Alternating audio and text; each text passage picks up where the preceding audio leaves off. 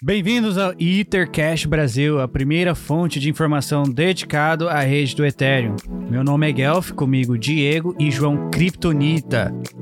Eu gostaria de passar hoje a introdução para o João Kryptonita, pois ele foi um dos principais autores na, na newsletter de hoje, que é sobre NFTs. Kryptonita, qual a dinâmica do episódio de hoje? Fala galera, pô, que honra estar aqui hoje, então, apresentando esse, essa introdução aqui, né? Cara, hoje a gente vai falar então sobre NFTs, que por mais que seja um assunto que muitas pessoas já estão familiarizadas aí, quem já está no mercado, a gente espera apresentar realmente o que é a ideia e também tentar fugir um pouco dessa questão vinculada à questão só financeira, né? A gente está vendo uma série de marcas entrando aí nesse, inclusive relacionadas a NFT, mas também muitas delas ali exploram esse mercado somente pela questão questão de ganhar dinheiro, né? A gente sabe que no fim do dia, grande parte dessas empresas aí entrando nesse mundo de cripto, Web3, NFTs, só estão ali para ganhar dinheiro, não para criar uma nova experiência, para desenvolver um novo mercado, e muito menos porque elas acreditam nessa, nessas novas tecnologias. Então acho que a gente pode começar de início explicando o que é um NFT, né? E vamos passar essa bola pro, pro mestre, Diego. Diegão, toca essa aí? Antes, antes do Diego falar o que é o NFT, eu queria perguntar para ele se é a NFT ou se é o NFT.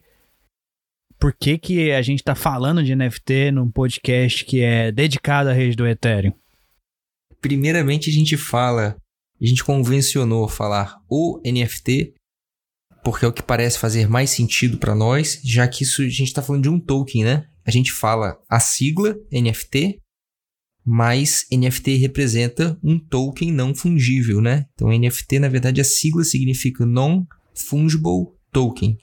É, é, esse token não fungível, então se a gente está falando em token e fala o token, não tem porquê a gente falar a token, a NFT. É o NFT, o token não fungível, ou o non-fungible token. Então, parece que me parece que o mais lógico é fazer a concordância. O mais lógico e o mais correto, do ponto de vista gramatical, seria fazer a lógica com o, o, o. Mas, enfim, nunca pensei em A. E aí, quando eu vejo as pessoas falando em A, NFT, me soa muito estranho. Então, a gente primeiro convencionou falar o NFT, os NFTs, um NFT, sempre concordando no, no artigo masculino. É, eu acho que muitas vezes o pessoal fala, o pessoal fala ah, é o pessoal que está tentando associar o NFT somente à arte, né? Então a arte NFT, a NFT nesse sentido, mas como a gente vai, vai discutir mais hoje, NFTs estão muito longe de ser só uma arte, né, cara? Não, pode crer. Nunca, nunca tinha imaginado isso, não. Isso, isso é, a gente vê muita gente falando de NFT artista, né? É, eu acho que, bem, pelo menos aqui, aqui, no Brasil que eu tenho visto os grupos, os Twitter Spaces, assim, eu acho muito legal. É, pô, é uma puta de uma porta de entrada para muita gente, para esse mundo digital, assim. Muito foda. Mas, como a gente tá falando, assim, explicou, né? O que, que é um, um NFT? É um token não fungível. Então, nada mais é, é um token.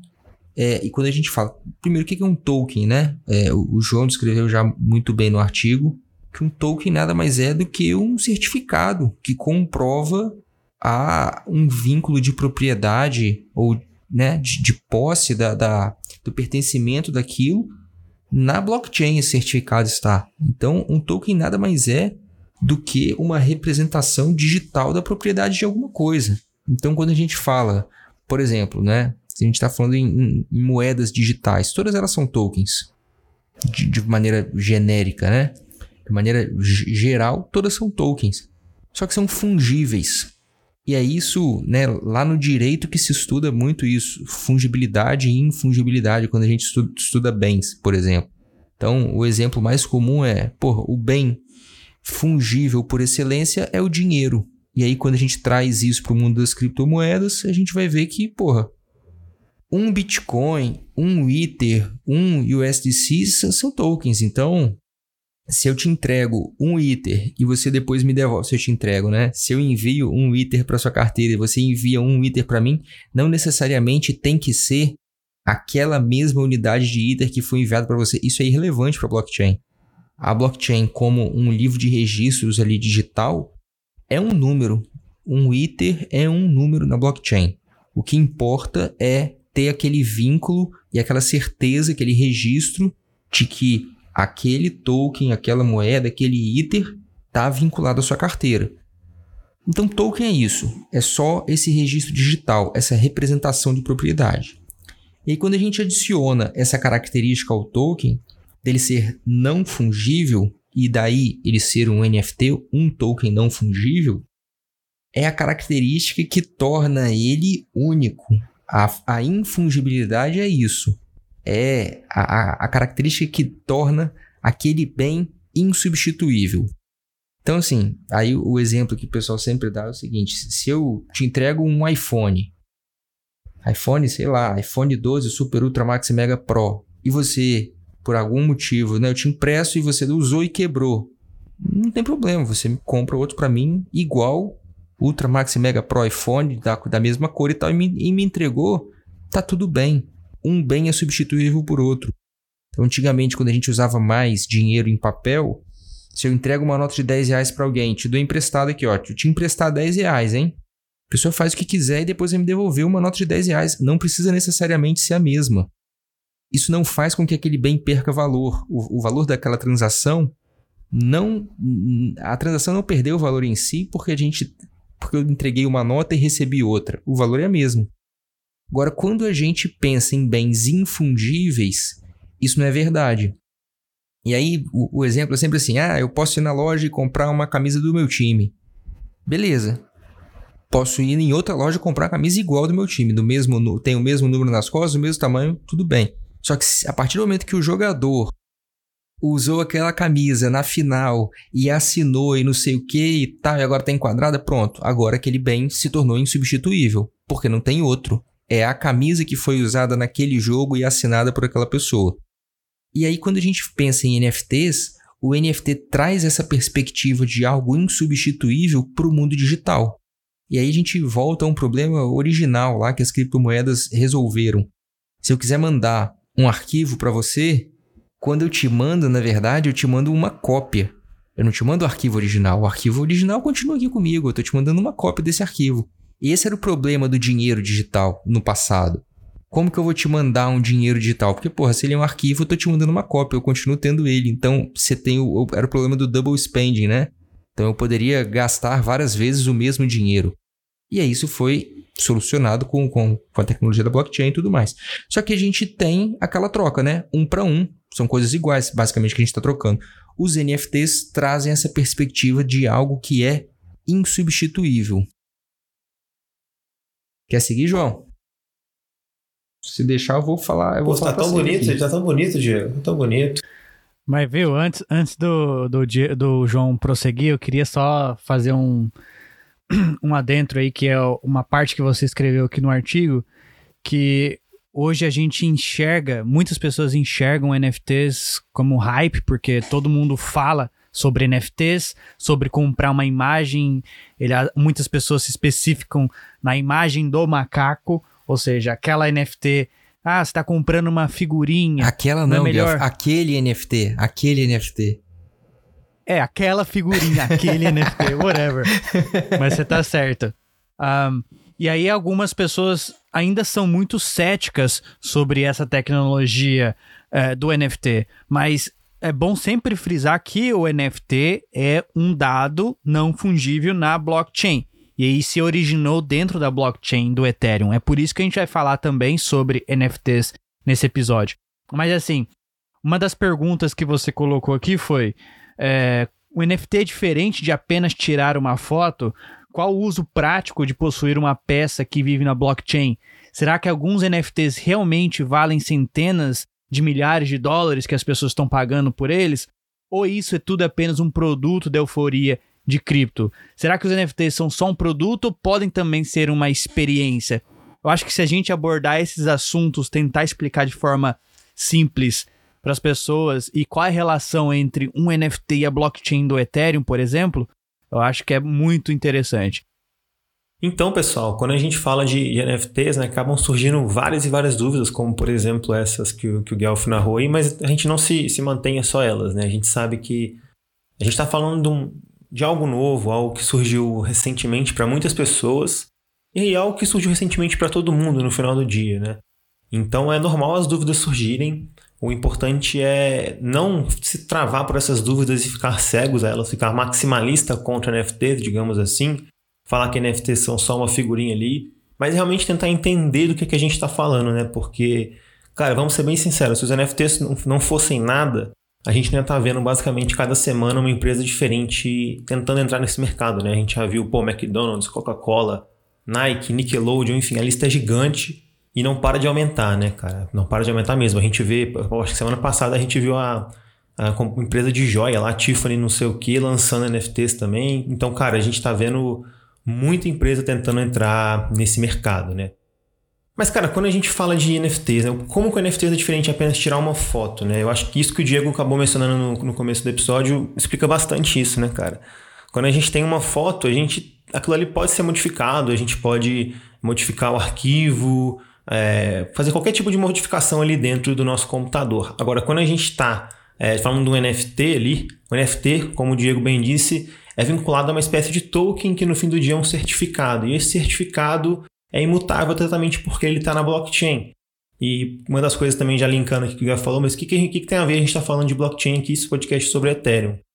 Bom, a gente sempre frisa que o Ethereum é uma das blockchains mais descentralizadas e seguras que a gente tem, né? Então, se a gente quer falar de NFT, dos maiores NFTs hoje, a gente está falando da rede Ethereum. A gente tem outras redes tentando alcançar Ethereum, mas em questão de valor de mercado ali dos NFTs mesmo, nenhuma consegue chegar nem perto do que o Ethereum consegue, consegue trazer aí para os NFTs alocados ali dentro. Né? Em termos de segurança, né? Então, é, só para resumir, a arte digital que todo mundo conhece e ama é apenas uma das maneiras de se usar os NFTs. E os NFTs podem ser representados é, qualquer outro bem único, qualquer propriedade, algum qualquer bem único, sendo eles tanto digitais como físicos. A gente não tem muita muito exemplos de NFTs sendo usados é, na prática, no dia a dia, como bem físico, mas isso é uma tendência que a gente já está começando a ver no mercado, pessoas usando a tecnologia da blockchain, NFTs, por exemplo, para fracionalizar um imóvel, ou às vezes fazer algum outro documento, ou representar alguma outra propriedade no mundo físico. Ainda é algo muito novo, não existe uma forma legal de se usar isso na prática, mas o mercado tá querendo isso. E isso, esse comentário que você fez aí, Guelph, sobre registros e tudo mais, toda a lógica que a gente tem hoje, por exemplo, no Brasil, de registro de imóveis, registro de, de veículos, por exemplo, isso pode muito facilmente estar tá na blockchain com NFTs. E, e aí, cara, já tem até, né, pensando bem no futuro. Imagina, você pode ter uma blockchain, não é o ideal, mas que seja até uma blockchain privada. A gente viu no, no Ethereum Rio, está sendo discutido, né? Mas enfim, você tenha um token infungível em uma blockchain e esse token representa a propriedade de um veículo.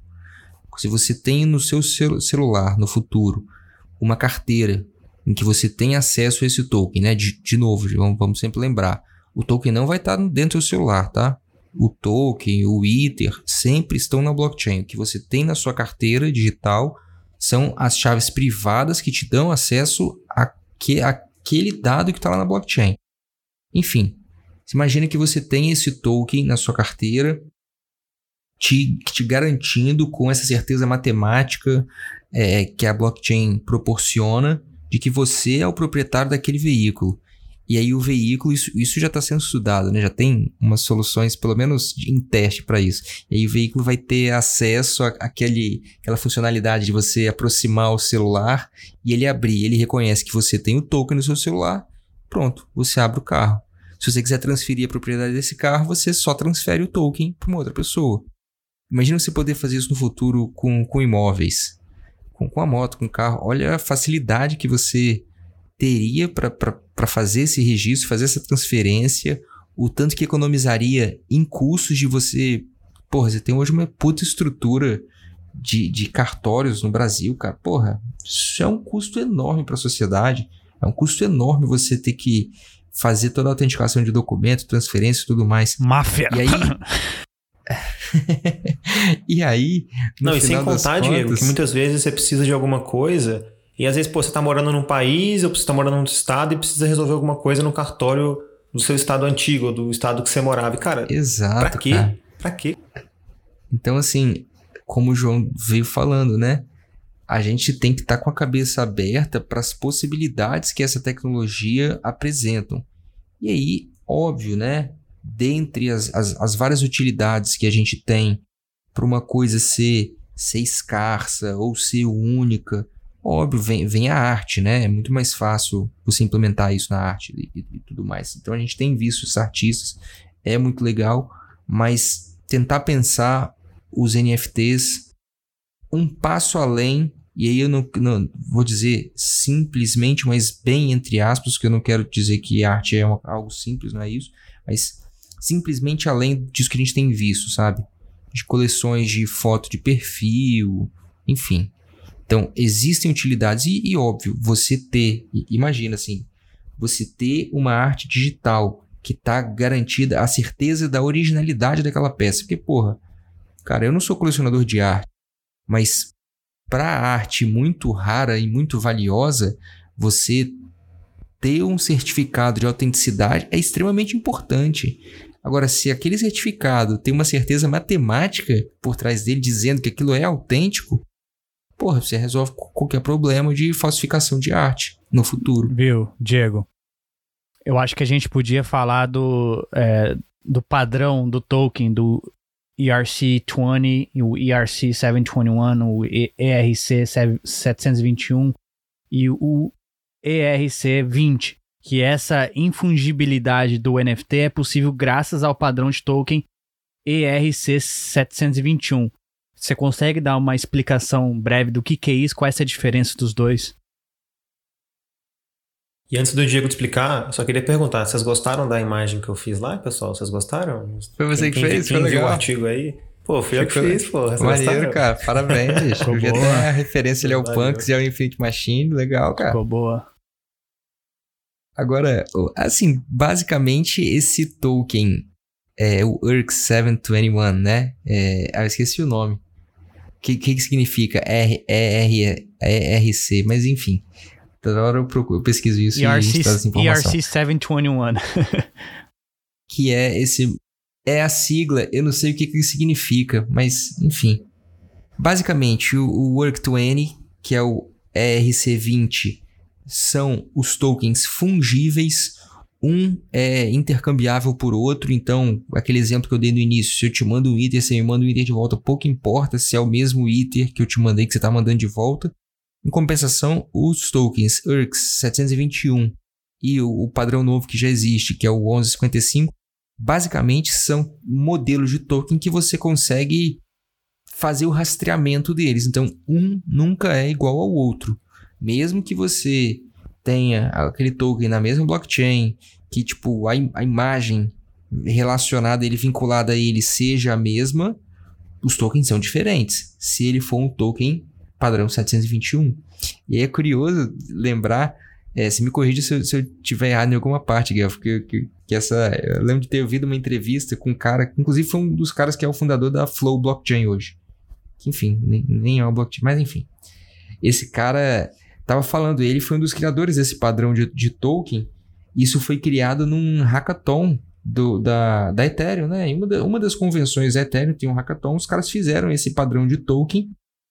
E aí a primeira, a primeira coleção foram os CryptoKitties, que eram os gatinhos. Vocês lembram disso, cara? Eram, eram uns gatos, assim, meio. Sim, os uns caras, gatos meio, esqui- meio esquisitos. os caras de- é, quando lançaram a- o game, a coleção, é, a rede ficou bem. O gas subiu, a primeira vez que o gas explodiu, né? Foi a primeira vez. E, tipo, e cara, e já foi a primeira vez que. que assim, a gente acaba falando, ah. Enfim, né? As pessoas gostam dessa, dessa questão da escassez, da exclusividade, tudo. O ser humano gosta disso. E aí fica procurando, né? Aí os caras inventaram é, essa, essa coleção aí, CryptoKitties, só para testar o padrão do token. E foi isso que, que, que o Guilherme falou. Cara, congestionou a rede. A galera comprou uma foto do gatinho, cara, pagando milhões de dólares. E, e aí que, que, tipo, que se chamou muita atenção pra questão dos NFTs. Tipo assim, puta, velho, olha a grana que a galera tá gastando com isso, o que que é isso? É, mas até então não tinha, não existia esse nome NFT, né? Alguém, alguém que Não. inventou isso aí, falou, ah, vamos chamar de non-fungible tokens. Exato, tentando descobrir ainda o que que tá, que estava sendo feito. Então, muito, muito do que a gente tem tá discutindo aqui, acho que a gente tem que ter essa noção. A tecnologia está sendo criada agora. A gente está só descobrindo as utilidades dela. A gente ainda não sabe. A pessoa cria uma tecnologia pensando em uma coisa. Agora, a- os usos que a gente pode dar para ela são muito maiores do que o, o- o criador imaginou, assim. E aí, tudo isso que a gente está discutindo das possibilidades do- dos, dos NFTs, nada disso foi pensado. Né? Eu tava ouvindo uma entrevista com, com um dos cofundadores do Ethereum e o cara perguntou: Ah, quando vocês fizeram, quando vocês pensaram na rede Ethereum, vocês vislumbraram NFTs? Esse cara falou: Cara, você tá doido, velho? Não- nada, gente. Não, dava pra gente pensar que a rede Ethereum seria isso que é hoje. Quantidade de aplicações que tem e tal. A gente nunca vislumbramos a possibilidade de existência desse tipo de token. Parada infungível e tal. Então, assim. É difícil, como o João falou. É, é difícil para todo mundo entender. A gente ainda tá realizando o que que tá acontecendo, sabe? Tá, tá vendo a história se desenrolar na nossa frente, assim. Então, só para resumir aqui, os NFTs não são só imagens, como no artigo próprio diz. Eles também podem ser vídeos, GIFs, músicas, nomes de domínios, coisas que já existem hoje, né? Que já usam NFTs como para representar essa propriedade. E outros ativos. Eu queria que o João Kryptonita pudesse falar um pouquinho sobre a relação de NFTs e a música. Claro, claro, exatamente. Igual o Gal falou, a gente tem vários segmentos hoje. é, igual o Diego falou, assim, NFTs no geral é uma coisa que a gente está vendo desenvolver.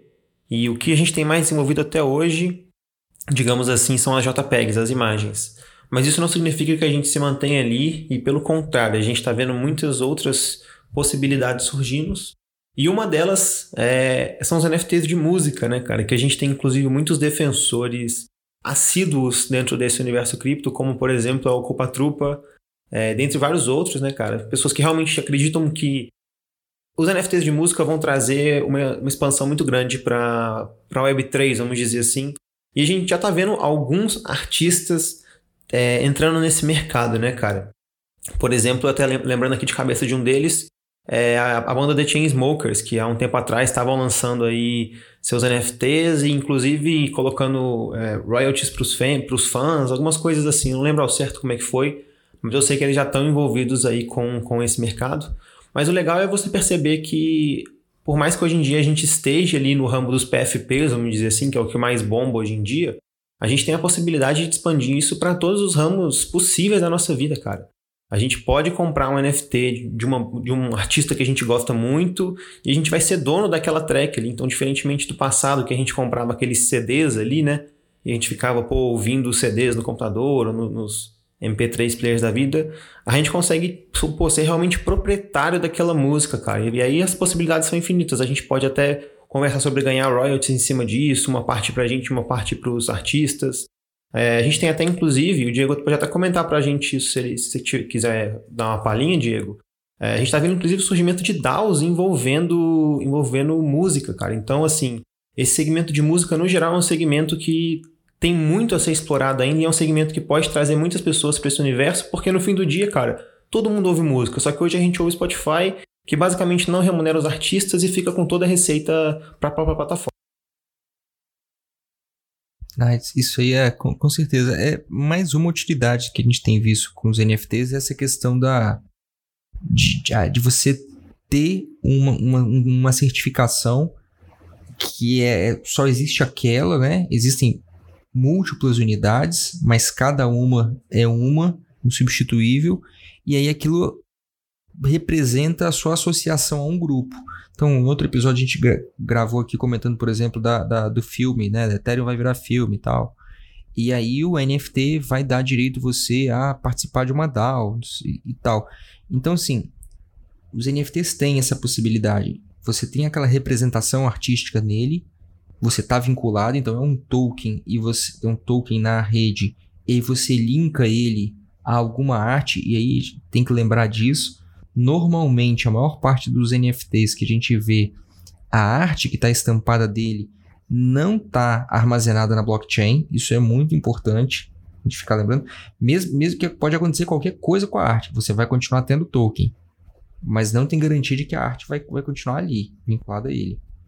De, depois a gente pode até falar, explicar mais sobre isso. Mas esse. Pode falar, Gav. E, e aí, assim, a, a, é, essa possibilidade de você ter NFTs que te garantem essa associação é o seu título. E aí, né, né, o exemplo que eu dei de transferir o carro.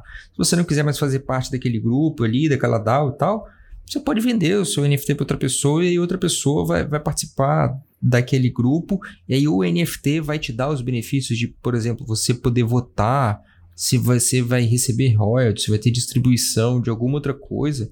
Tudo vinculado a, a um NFT. Ô Diego, uh, você tocou nesse assunto aí e as pessoas que já estão dentro da rede do Eterno, que já estão ali se envolvendo com NFTs ou já ouviram falar, que nunca compraram, mas acompanham o mercado, com certeza já se perguntaram ou ouviu alguém perguntar por que não clicar com o botão direito e salvar a imagem? Por que, que eu deveria comprar um NFT?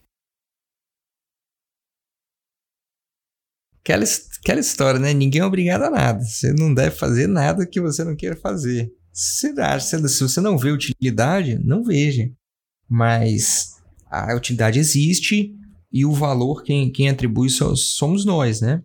É, o, a grande questão é o ser humano busca escassez nas coisas e o ser humano dá valor às coisas que são raras, que são escassas, a uma coisa que que, que houve um trabalho, uma dedicação para a construção daquilo. Então, se você pega uma, uma barra de ouro por si só, tem um valor. Mas se você pegar aquela mesma quantidade de ouro e transformar aquilo em uma joia, vai ter um valor muito maior. Porque aquilo se torna algo único. Então, os NFTs em si têm essa representação.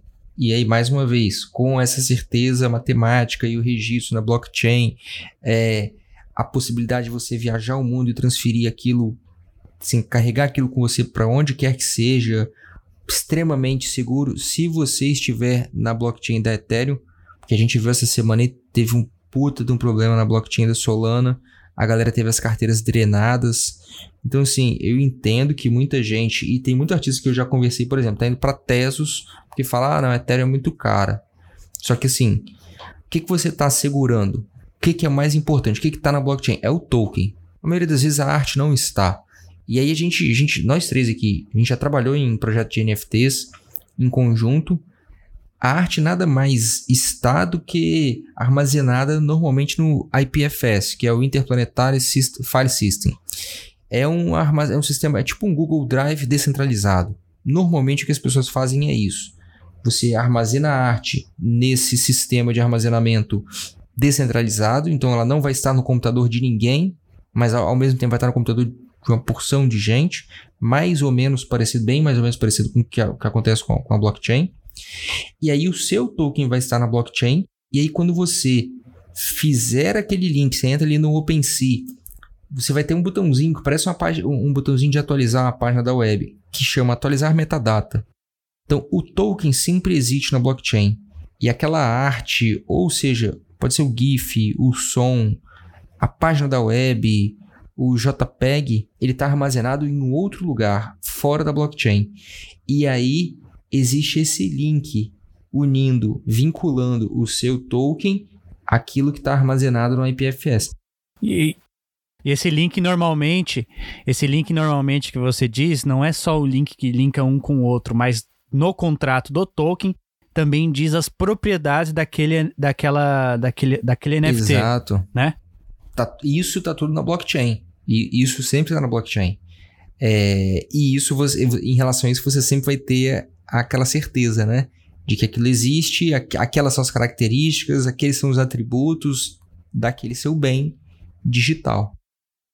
Uma, uma forma que eu enxergo os NFTs, principalmente esses aí blue chips que são negociados no mercado, Board, uh, CryptoPunks, Board Yacht Club, Board Apes Yacht Club, eu vejo mais como uma reserva de valor, como, como uma arte física mesmo, como você ser o dono da Mona Lisa, por exemplo, ou parte dela. Você faz isso porque você quer guardar seu dinheiro, você quer que seu, preservar seu capital ao longo do, do tempo. E NFTs é mais ou menos parecido. Você quiser preservar suas criptos ao longo do tempo, você compraria uma arte digital que, que diz que vale aquele valor. Então, enquanto existir pessoas querendo comprar aquele valor, ou então é, querendo comprar aquela propriedade, ou sei lá, querer pagar mais do que você pagou, ela vai ter aquele valor. Caso não existam pessoas querendo pagar aquele valor, ela vai, né, ela vai se desvalorizar. Muito parecido como o mercado de arte física hoje. Por que, que uma arte física hoje vale 880 milhões de dólares? Porque tem pessoas que estão dispostas a pagar por aquela peça. E é mais ou menos por aí, não é, Diego? Eu, eu concordo em parte com você, eu discordo da parte. E aí eu vou mandar até um shout pro nosso amigo Vitor Sioff, que ele já, já debati com ele sobre a questão de NFT ser reserva de valor. Para mim não é. Para mim não é reserva de valor. Mas por outro lado, eu concordo com você. É isso, enquanto tiver gente disposta a pagar o valor que for por aquele NFT, ele vai se valorizar ou vai manter o preço e tudo mais. É, é normal, é, é, um, é um bem que está no mercado. A questão dele tem todos os atributos, por exemplo, quando a gente pega NFTs vinculados à arte, ele tem todos os atributos do, do mercado de arte, só que no modelo digital. Se a gente vê NFTs como me membership, né, como tipo um título, tem, tem, tem, tem mercado igual o título de clube tem. Então, na minha cidade tem um clube, em outras cidades tem clube, e tem muita gente querendo comprar o título e ninguém quer vender, o preço sobe. Tem muita gente querendo vender, o clube não é tão legal, o preço cai. É, é, é natural, é, é, mercado. Só que é um mercado de, de títulos, de peças, de obras de arte e tudo mais que são digitais. Mas vocês não acham que os NFTs acabam democratizando um mercado que, para muitas vezes, não é um mercado democrático? Porque hoje Com qualquer certeza. pessoa consegue criar uma MetaMask e consegue comprar qualquer NFT aí disponível no mercado. Agora, pô, eu vou ser bem sincero, se eu aqui tivesse qualquer tipo de interesse em comprar uma arte física, eu não faço a menor ideia de como eu consigo iniciar nesse mercado. E eu acredito que seja um mercado bastante é, segregatório, no sentido de que ou você tem muito dinheiro ou você não está dentro dele. Né? E aqui com os NFTs, igual a gente já mencionou no início do episódio, a gente pode simplesmente pegar um NFT, fracionalizar ele e comprar partes, comprar tokens atrelados a esse NFT. Então, menos na minha visão, eu acredito que esse é um mercado muito mais democrático do que a gente vê, como por exemplo o mercado de obra de arte. Sim, sim, eu concordo com você. Assim, Diego, a gente só vai saber ao certo se NFTs vai ser uma reserva de valor ou não com o tempo, porque ele precisa ainda se provar ao tempo, né? Como a arte se provou, a arte física. Hoje você colocaria, compraria arte física como uma reserva de valor? É, é difícil, é muito da opinião própria, subjetiva de cada um. Eu só compraria se eu fosse milionário. Não tivesse mais onde ter reserva de valor. Então, eu, eu entendo. É, é. Não, não é, quando acabar os bitcoins por exemplo, do mundo, aí sim. é, eu entendo um jogador de futebol, por exemplo, comprar uma obra de arte, sei lá, um jogador de futebol da Europa, multimilionário, tarará. Eu entendo esse cara comprar uma obra de arte. Se ele já diversificou o portfólio dele entre investimentos tradicionais, dinheiro, imóveis, enfim, faz sentido.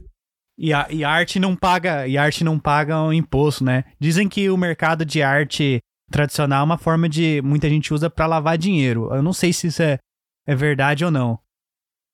Também não sei porque não, também não sei porque eu não tô nesse mercado.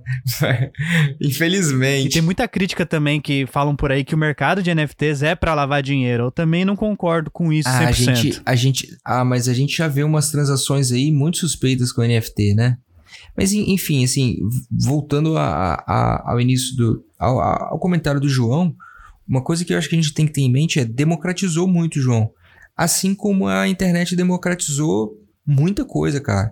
Então, Perfeito. assim como a internet democratizou os meios de comunicação e aí, tipo, sei lá, há, há 20 anos, 30 anos, porra, se você não tivesse um jornal, você não veiculava notícia. Hoje, a gente cria um Substack e a gente veicula as nossas opiniões, cara. Alcança, tem alcance para as pessoas. A internet democratizou. E, e aí você vê que a tecnologia de criptomoeda da mesma forma que criptos democratizou o acesso a modelos de investimento que as pessoas não tinham, nem só modelos de investimento, né? A ferramentas financeiras mesmo. Muita gente que não tem acesso a banco tem acesso a cripto hoje, cara, pode fazer o que quiser financeiramente, ou ponto de vista financeiro com cripto. Os NFTs democratizaram o acesso, pensando só no aspecto de arte, né? Democratizaram o acesso tanto do público que quer consumir, quanto do artista. Agora, nem todo mundo que está comprando NFT, estou pensando só na parte artística, tá? Não tô pensando na especulação. Nem todo mundo sabe o que está comprando, nem todo mundo tem conhecimento para avaliar. Tá comprando às vezes porque um monte de gente está comprando também. E nem todo mundo que está fazendo arte é artista, cara. Pô, eu posso agora mesmo abrir. Eu tô falando isso porque a gente já fez aqui, ó. Eu já fiz isso. Você cria qualquer coisa aqui e coloca lá. Quer dizer que eu sou um artista? Não necessariamente. E, e aí, tipo, por outro lado, putz, cara, a gente tem artistas muito bons e aí deixa aí um shoutout pro Calê lá da Bankless Brasil. Cara, eu comprei as, as peças dele já, cara, já me, me presenteou com uma peça. Inclusive, a peça dele tá embelezando aí o nosso artigo. Cara, eu não teria acesso à arte desse cara se fosse eu pensasse em, tipo, putz, ter, ter que ir numa galeria para comprar. Não é nem um ambiente que eu frequento. Eu não frequentaria. Então, nesse aspecto, eu entendo que democratiza. Mas, por outro lado, acaba que, tipo, aquela história, né? É uma frase bem escrota, mas o pessoal falava, ah, dá voz aos idiotas. É, cara, porque todo mundo hoje pode pegar qualquer porcaria e colocar na internet, velho. E da mesma forma pode colocar na blockchain e vender, ah, tá aqui um NFT. E às vezes tá só fazendo um rug pull, tá só querendo dar um golpe, tá só querendo pegar a grana dos outros. Infelizmente isso acontece também. Eu acho que isso acontece é, em todos os mercados, infelizmente. E, e sim, sim. E vai, vai, da pessoa fazer a, a própria pesquisa e certificada que aquele projeto, aquele NFT, realmente tem algo a oferecer além de só aquela imagem. É, e, inclusive, é um, é um take final aqui que, que o Kryptonita colocou, que, o, que a gente tem que enxergar os NFTs como experiências e não só produtos. Largar um pouco essa visão voltada só para especulação e retorno financeiro e atrelar esses tokens ações e experiências para os seus detentores que abrirá portas dentro do universo cripto. Eu achei esse take muito interessante e é mais ou menos por essa, essa visão que a gente tem que propagar os NFTs. É isso aí, eu concordo com ele. Finalizar aí, João Kryptonita. Eu queria ouvir uma mensagem final do Kryptonita. Vinda de mim, Diegão, essa pressão assim no final, cara. Cara, eu acho que a única mensagem que eu posso deixar aqui é o que a gente já tá falando desde o início do episódio. É... Muitas vezes a gente vê várias críticas, não só sobre NFTs, mas com o mercado cripto no geral. E se eu pudesse dar uma mensagem, uma sugestão para as pessoas, é em vez de ouvirem aquela mensagem e aceitarem como, como Deus, vamos dizer assim, como qualquer coisa sem pensar duas vezes, pesquisem, estudem, a gente sempre fala aqui também, né? a gente sempre fala que nada que a gente fala aqui é recomendação. A gente sempre estimula vocês a, a estudarem mais, a entenderem mais sobre as coisas. A gente só está aqui passando, pa, pa, pregando um papel de educação, não um papel de, de idolatria, não é para ninguém idolatrar a gente, não. A gente, no fim do dia, todo mundo aqui é só apaixonado pela rede Ethereum que quer, quer propagar conhecimento. Mas especificamente sobre os NFTs, cara, eu acho que a gente chegou num ponto interessante, um ponto que os NFTs já se provaram pelo menos para grandes empresas, se provaram que, que algo está, está, que está sendo feito está certo. Então os NFTs já estão ali, várias empresas entrando, igual a gente mencionou também. Mas eu acredito muito que a gente ainda vai ver um próximo passo, que talvez sejam os NFTs sendo usados com coisas que a gente nem imagina. Então, por exemplo, desde ingresso. Eu até vi uma discussão que o Diego tava no Twitter esses dias é, sobre isso. Pô, a gente pode chegar num ponto que os NFTs vão ser usados como, sei lá, ingresso de cinema, ingresso de show, ingresso de qualquer coisa ou como um passe de comunidades, assim, desde comunidades é, comuns até comunidades de cripto, mas a gente ainda não está nisso. Mas eu acredito que a gente vai chegar lá de uma forma ou de outra em um ano, cinco anos, dez anos. E eu acredito que a tecnologia por trás dos NFTs, ou seja, o padrão de token RC721, 1155 e outros que estão sendo é, desenvolvidos aí são algo extremamente interessante que merece um estudo, ainda que você não goste, ainda que você critique, porque no fim do dia, se você for criticar, você precisa pelo menos saber do que você está falando. Se você não souber, vai ser somente uma discussão ali que você vai se perdendo nos seus argumentos e não vai ter sentido nenhum ali para nenhuma das partes.